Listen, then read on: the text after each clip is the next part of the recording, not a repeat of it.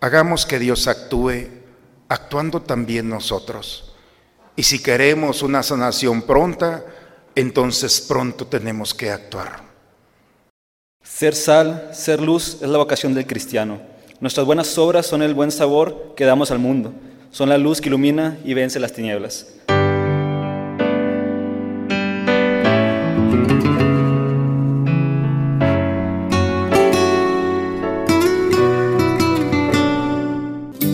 Bienvenidos a la Santa Misa. Yo soy la luz del mundo, dice el Señor. El que me sigue tendrá la luz de la vida. Aleluya, gloria, aleluya, aleluya, gloria, aleluya, aleluya, gloria, aleluya, aleluya, gloria, aleluya. El Señor esté con ustedes, hermanos. Proclamación del Santo Evangelio según San Mateo.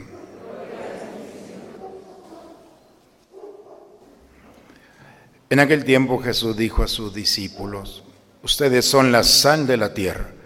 Si la sal se vuelve insípida, ¿con qué se le devolverá el sabor? Ya no sirve para nada. Y se tira a la calle para que la pise la gente.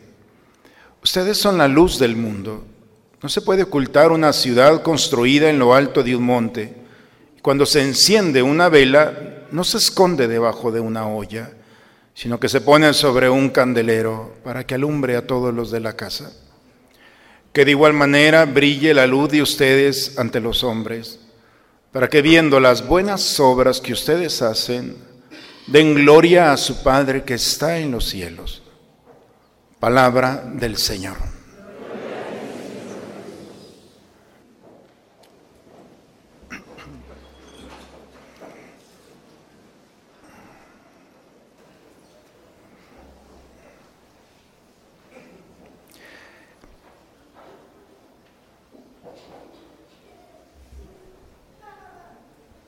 Hay realidades, hermanos, en la humanidad, no es solamente una cuestión personal, sino realidades que están presentes en los seres humanos. Hay momentos en la vida en la que un acontecimiento familiar, personal, eh, lastima de tal manera la vida de la persona que se pierde el deseo de vivir. Todo esto tiene relación a, la palabra de Dios que nos habla. Y llega un momento en el que ya no se desea despertarse. Eh, ya no se tiene el deseo que antes se tenía de compartir la vida social, se van perdiendo. Poco a poco va el corazón, la vida interior, como lo llamamos, se va eh, polarizando, podemos llamarlo así. Parece que la alegría de antes ya desapareció. Y hay momentos en los que poco a poco vamos perdiendo la alegría, la paz, el deseo de compartir. Por el contrario, también hay personas que sufren, pero ellos sí tienen una razón. El corazón está expuesto al desprecio, al abuso. Hay, hay, realidades en el corazón cuando alguien abusó de nosotros, de nuestra confianza, de nuestra amistad, de vamos cargando en ocasiones en el corazón, a veces en el silencio, realidades que van dañando nuestro corazón, nuestra paz. Y puede surgir deseos de venganza, deseos de no perdonar, deseos de esos deseos en los que brotaron por un acontecimiento, por una realidad. Hay una herida allí que no ha podido cicatrizar. Como sacerdote, y creo que ustedes tampoco son ajenos a personas que están pasando por momentos de dificultad por una injusticia. Alguien se aprovechó y se perdió el trabajo, la profesión se vio truncada. Eh, siempre hay un culpable quizá y hay familias que han perdido prácticamente todo. Cuando se confiaron a una persona para la defensa, y no hablo solamente de un abogado, sino de alguien que de buena fe llegó y a cuidar, y resulta que destrozó el patrimonio familiar, el proyecto profesional de un hijo. Hay realidades que, que son realidades de familia y que ahí vamos batallando. parece que las cosas no funcionan y una injusticia cambió la historia familiar. Y por otra parte, le hablo a Dios y no me contesta. Le digo a Dios qué es lo que estoy viviendo y parece que no le importo. Y a veces cuando me dicen, no, es que Dios te ama porque eres el consentido, surge dentro de ti un deseo de decir, ¿cuál consentido? Ve lo que me permite pasar. A veces hablar de Dios también provoca una reacción, porque no vemos la mano de Dios, porque parece que no nos escucha. Y a veces entramos en esa duda, ¿realmente vive? ¿Realmente existe Dios? Cuando hablo con aquellos que han pasado por un momento difícil, es lo mismo. ¿Dónde está Dios en esto? ¿Cómo permitió la injusticia? ¿Cómo si me ama permite que una persona y empieza esta historia de dolor? Le he hablado y no me contesta. Esta historia que estoy viviendo ya es mucho. Y a veces, en ocasiones, podemos acercarnos a Dios y decirle, Señor, ya quítame esto. Ya, por favor. Ya quiero ver nuevamente la alegría en mi vida. Para alguien que ha pasado por un momento de dificultad.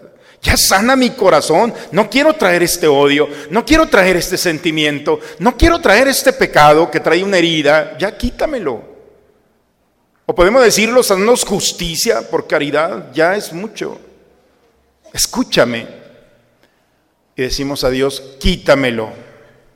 Y la respuesta es, no te lo voy a quitar si tú no me ayudas. ¿Qué les parece la respuesta? No voy a actuar si tú no haces algo. No son palabras mías, ¿eh? es la primera lectura el día de hoy. No tengo luz. Bueno, va a surgir tu luz. Van a cicatrizar tus heridas de manera inmediata. La justicia te abrirá. Este mundo no te ha hecho justicia, Dios actuará. La gloria de Dios te acompañará en todo momento. Y bellamente dice, clamarás al Señor y Él te responderá. Le dirás, ¿dónde estás? Y Él te dirá, aquí estoy. Es el profeta Isaías. Para todas estas realidades que pueden anidarse en el corazón de un hombre, y cuando le hemos dicho a Dios, quítamelo, Dios te va a decir, ¿te lo quieres quitar? ¿Quieres nuevamente que la luz vuelva a tu vida? ¿Quieres cicatrizar las heridas? ¿Quieres que la justicia actúe en ti? ¿Quieres ser escuchado en tu oración? Bien, entonces comparte tu pan con el hambriento. Abre tu casa al que no tiene techo. Viste al desnudo no le des la espalda a tu hermano, comparte tu pan y sacia las necesidades del humillado. Entonces brillará tu luz, cicatrizarán tus heridas, la justicia te, te abrirá camino y el Señor te dirá, aquí estoy. Por eso, hermanos, la primera lectura nos da la solución a una realidad que parece imposible la primera lectura nos permite hacer un encuentro personal. ¿Cómo es mi vida? ¿Tengo luz? ¿Tengo alegría? ¿Tengo deseo de compartir? ¿Hay algo en mi corazón, una herida que no ha cicatrizado ya es mucho tiempo? ¿He perdido la alegría, la esperanza, el gozo? ¿Le he reclamado a Dios? ¿O estoy molesto con Dios porque las cosas no salen? Bien, el camino es muy sencillo. ¿Quieres un medicamento? Tú lo tienes. No se lo pidas a Dios cuando te decidas a compartir. Entonces te vas a dar cuenta que la generosidad no es un regalo ni una gracia para aquel que la va a recibir, es para ti. La bondad tiene un fruto abundante. Porque en el momento en el que tú das, recibes. Porque Dios no es una mentira solamente para, para ir a satisfacer a aquellos que no tienen. Es la experiencia de una generosidad. En el momento en el que te decides pensar en el otro, viene un proceso de sanación. Empiezas a experimentar esa luz de Dios, esa paz y esa justicia que llega. Y lo más maravilloso es que le dices a Dios, ¿dónde estás? Y te dice, aquí estoy. Por eso, hermanos, los pobres no son parte de un paisaje. Es un medicamento para ti, para ti y para los tuyos. Porque si la enfermedad de la tristeza, de la angustia y de las consecuencias del pecado, que es la oscuridad, han entrado en la historia personal o familiar, entonces tienes un medicamento. Yo en algunas ocasiones les he dicho, no se preocupen por los pobres que están aquí. Los que vienen, yo me encargo de esos, tengo la responsabilidad. Los verdaderos pobres hermanos no son los que andan pidiendo solamente. Los pobres son aquellos que están en su casa con una dignidad que les da pena salir a pedir un peso y prefieren estar en su casa y tratar de buscar el trabajo que no llega. Pero también la pobreza tiene una dignidad. Los pobres no tienen que salir a buscarnos. Tenemos que salir a buscarlos a ellos. Hay que cambiar esta lógica. Que no te dé pena buscar el medicamento porque sería ilógico que el enfermo le dé miedo llegar a la farmacia a comprar un medicamento o buscar el médico. Tienes que salir y vencer la estructura que en algún momento entró en tu corazón y te acostumbraste a pensar que así tenía que ser la historia. No, el medicamento que tú tienes es el pobre. Por eso el pueblo de Israel quería ofrecerle, estaban pasando por un mal momento y querían presentarle inciensos y sacrificios para que la historia, para que Dios cambiara. Y el profeta le dice, no, es que no es solamente esto. Es que la oración que brota de un corazón le agrada a Dios, pero la oración y el encuentro tiene que agregarse el hermano, el pobre, el que sufre, el que no tiene pan, el que no tiene techo, el que no tiene vestido. Ahí está el medicamento. Cuando Jesús está con sus discípulos en el Evangelio, le dice, ustedes son la sal de la tierra. ¿Qué profeta le había dicho a sus discípulos, ustedes son sal? Y tengan mucho cuidado de perder el sabor, porque eso es. Porque el sabio viene de ahí, de sal, de sabor. El sabio es aquel que disfruta, el que tiene la sabiduría, el que saborea como la sal, que tiene su medida, porque se puede poner un poco de más y se pierde el platillo.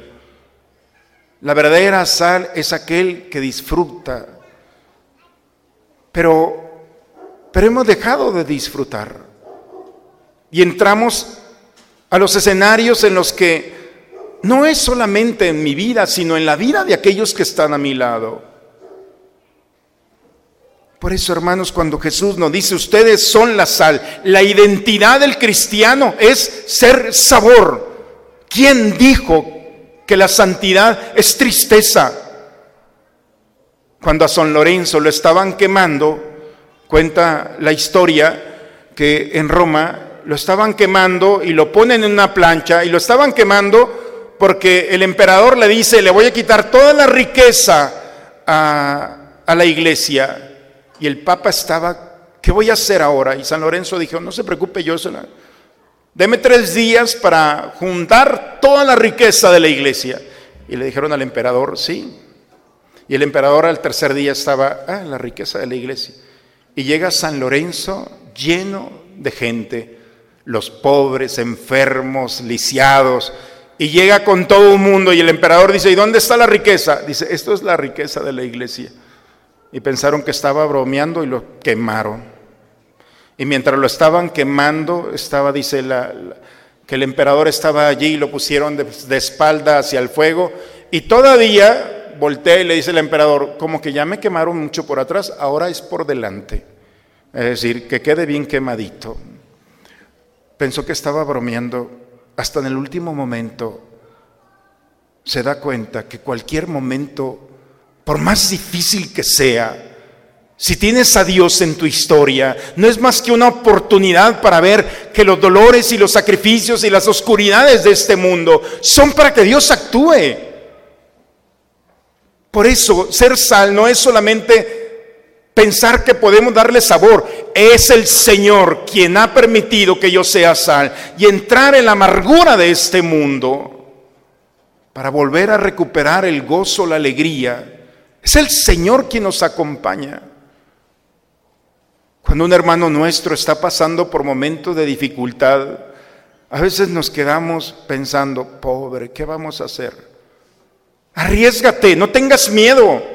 Tú eres sal, tómale de la mano y dile, no te preocupes. El Señor va a actuar aquí. Y con esa certeza no dudes, porque Jesús no dudó cuando le dijo al mar, cállate y enmudece. Y el mar cuando Pedro aprendió eso de Jesús y le dice al paralítico, levántate en nombre de Cristo y se levantó. El poder que tenemos por la gracia de Dios de disfrutar de esta sal. Como cristianos estamos llamados a entrar en la amargura, de la tristeza, de la desesperación, de la angustia. No eres tú ni yo el que va a solucionar un problema. Es el Señor. Y por eso la sal viene a darle al platillo un sabor diferente. Por eso Pablo en la segunda lectura le dice, Pablo viene de Atenas y le fue malísimo en Atenas, porque llegó a Atenas, que era en aquel momento la cúspide de la educación, de la ciencia, de las propuestas, y llega hablando del cristianismo en un nivel y con palabras que nadie le hizo caso. Pensó que la sabiduría de este mundo iba a ser una razón para provocar la conversión. Y por eso el día dice, el día de hoy, en la segunda lectura, no vengo a anunciarles con palabras de elocuencia, de lenguaje, de sabiduría humana. Ya se dio cuenta que no funcionó. Yo vengo a hablarles de lo que sé, de Jesucristo crucificado. Que Cristo crucificado es el mismo resucitado. Que donde hay muerte hay vida que donde hay tristeza hay alegría, que donde hay fracaso hay victoria y donde hay herida hay sanación. Que donde hay tristeza, ahí está el Señor y transformará esa tristeza en gozo, como la oscuridad en luz. Es lo que dice. Por eso el mismo crucificado es el mismo resucitado. Y a partir de la carta a los Corintios, Pablo empieza a decir, encuentra la experiencia mágica, bueno, no mágica, de gracia, en la que todos los acontecimientos que va viviendo tiene la solución. Aquí está Cristo crucificado, aquí está Cristo resucitado. En el peor momento, el crucificado de esta familia se está transformando en el Cristo resucitado. No sé si me explico, pero es lo que Pablo quiere darnos a entender. El peor momento es muerte, pero de esta muerte Dios va a sacar vida. Eso es lo que Dios hace, por eso Pablo lo, lo predica. Por eso el cristiano entra a los espacios de amargura y tienes que ser luz y tienes que invitar. El medicamento ya lo sabemos. ¿Qué está pasando? En una ocasión a la Madre Teresa de Calcuta fue una comunidad desesperada. De su comunidad Madre, ya no tenemos nada. No tenemos suficiente. Tenía una cantidad de enfermos. Y la madre lo que le dijo es, ¿cuánto es lo que tienen? Tanto, repártanlo en los pobres. Y fueron, y a los días vuelve la hermana y también, hermana, estamos desesperados. Le dice, ¿cómo? ¿Qué les dije que hicieran? Repartir lo que teníamos a los pobres. ¿Y lo repartieron? Sí. Y la hermana dice, a ver, hermana superiora, venga acá. ¿Qué fue lo que pasó? Dice, reservé un poco. No funciona. Se sale la hermana, va y reparte lo que tenían, se queda sin nada. Al siguiente día reciben una cantidad para solventarse. Hermanos, hay una lógica espiritual. Hay que perder para ganar. Cuando las cosas no van bien, no te aferres a lo que tienes, deja que Dios actúe y quita las amarras de tus seguridades. Cuando nosotros vamos alimentando al que no tiene un pan en su mesa, abrazando a aquel que está pasando por momentos de dificultad, dándole la, vestimenta, pero no solamente de la ropa, sino del abrazo, de la compañía, de nuestra oración. Cuando nosotros vamos saliendo al encuentro de aquel que está necesitado, En ese momento el medicamento empieza a tener efecto en nosotros. Por eso ustedes son la luz del mundo. Porque cuando hemos tenido esta experiencia, hay un rostro diferente, no hay puerta que no se pueda abrir. Porque sabemos que el Señor va a actuar. Yo, sinceramente, como sacerdote, a veces le pido, Señor, déjalos pasar por momentos de dificultad, pero que, pero que no, no te abandonen. Para que vean, para que experimenten que lo que nosotros no podemos hacer, Él lo puede hacer. No es que sea malo pedirles cosas malas para ustedes. Con razón me está yendo tan mal. No, es porque ya después de estos años de fe, yo ya tengo esa certeza. No está aquí, pero les pongo el ejemplo muy sencillo.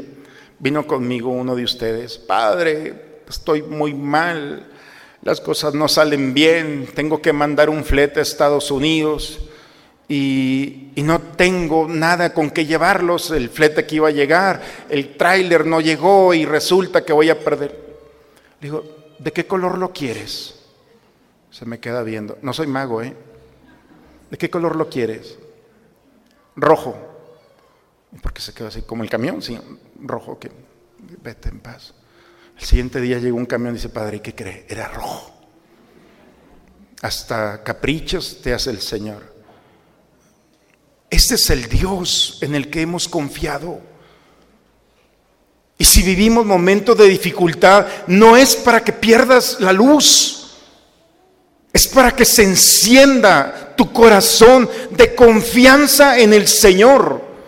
¿Cuántas generaciones de cristianos han pasado por esta vida y ninguno de ellos ha sido abandonado en su momento de dificultad.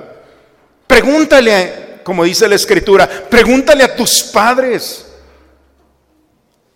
Pero, pero a veces pasamos la vida pensando que vivimos en la oscuridad y en el sufrimiento y en las angustias. No. Es el momento de entrar en este misterio pero ayúdale, Dios no va a hacer las cosas sin ti. No dejes que Él haga todo por caridad. Ve a buscar al, pobre. Yo les decía en la misa ayer, cuando terminaba de predicar, es, ¿no te dan ganas de ir a buscar a un pobre? De decirle, ten mi manto, ten lo que tengo, no importa. Porque en la medida en la que tú te desprendes, recibes en abundancia. Esa es la lógica, hermanos. No es la seguridad de este mundo la que te va a sostener y te va a dar paz. Es Cristo el que te va a dar paz.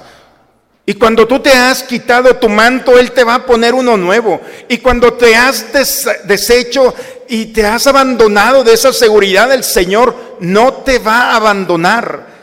Esa es la certeza que tiene que haber en el corazón. Por eso, hermanos, las lecturas del día de hoy nos invitan a encontrar este medicamento. Pero el medicamento que te da, se te da por a través del médico. Tú te vas a tu casa y sabes si te los tomas o no. Tú sabes si vas y buscas a un pobre, pero ya no puedo hacer nada por arrancarte la oscuridad por cicatrizar tus heridas, para encontrar la justicia que en este mundo no has encontrado.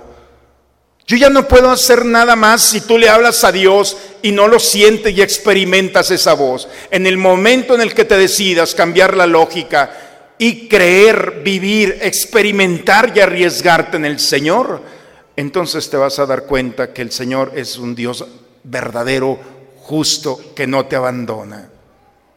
Por eso, hermanos, el día de hoy las lecturas me parece que son muy claras. Abre tu closet, tu refrigerador, abre tus cosas. ¿Cuánto tiempo tienen allí? Hay alguien que necesita de eso. No tengas miedo de repartir, no lo que nos sirve, sino lo que te gusta. Y deja que Dios te vista, te alimente, te sane y haga justicia porque en este mundo no lo vas a encontrar. hagamos que Dios actúe actuando también nosotros.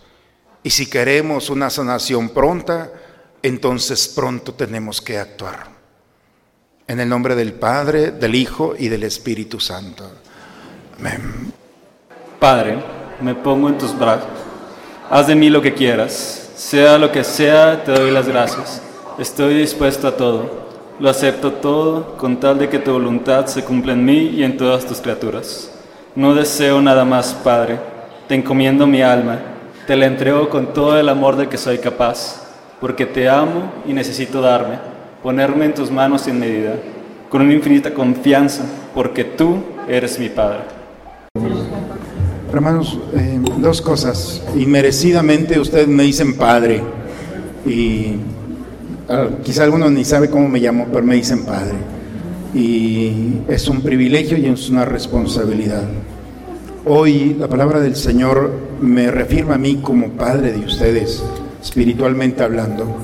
Como todo papá, tengo la obligación de ayudarlos en su vida. Ustedes son libres. Pero el día de hoy hemos encontrado en la primera lectura, en las lecturas del día de hoy, eh, el medicamento para nuestra historia. No me gusta verlos tristes, como tampoco a los suyos, ni con angustias, ni con realidades en el corazón. Por favor, no le dejen todo a Dios. Hagamos la parte que nos toca.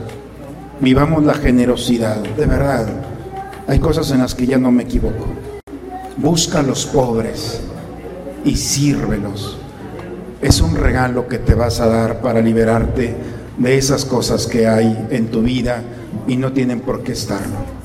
Hoy el Señor nos habla y de verdad yo ya no me equivoco en esto. En la medida en que tú vivas la generosidad, la generosidad de Dios, que es más abundante y perfecta, va a abrir camino en tu historia. Por favor, eh, escuchemos la palabra de Dios y nos vamos a dar cuenta en qué Dios hemos puesto nuestra confianza. ¿Queda claro? Bien, nomás era eso que quería decir. Están los camiones afuera con el, cartón y el plástico.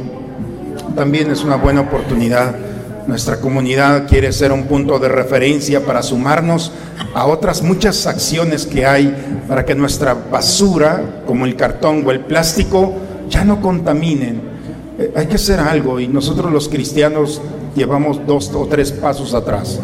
Hay que sumarnos. La basura se va a transformar en un bien. Todo eso se vende, lo reciben, se recicla, todos salimos ganando y de allí lo que salga se compran despensas para los más necesitados. El día de ayer unas mujeres de nuestra parroquia, unas mamás, fueron a las comunidades donde nosotros ayudamos a las Teresitas, más allá en la última colonia, y estuvieron allí con los pobres de los pobres, con ellos dándoles pláticas.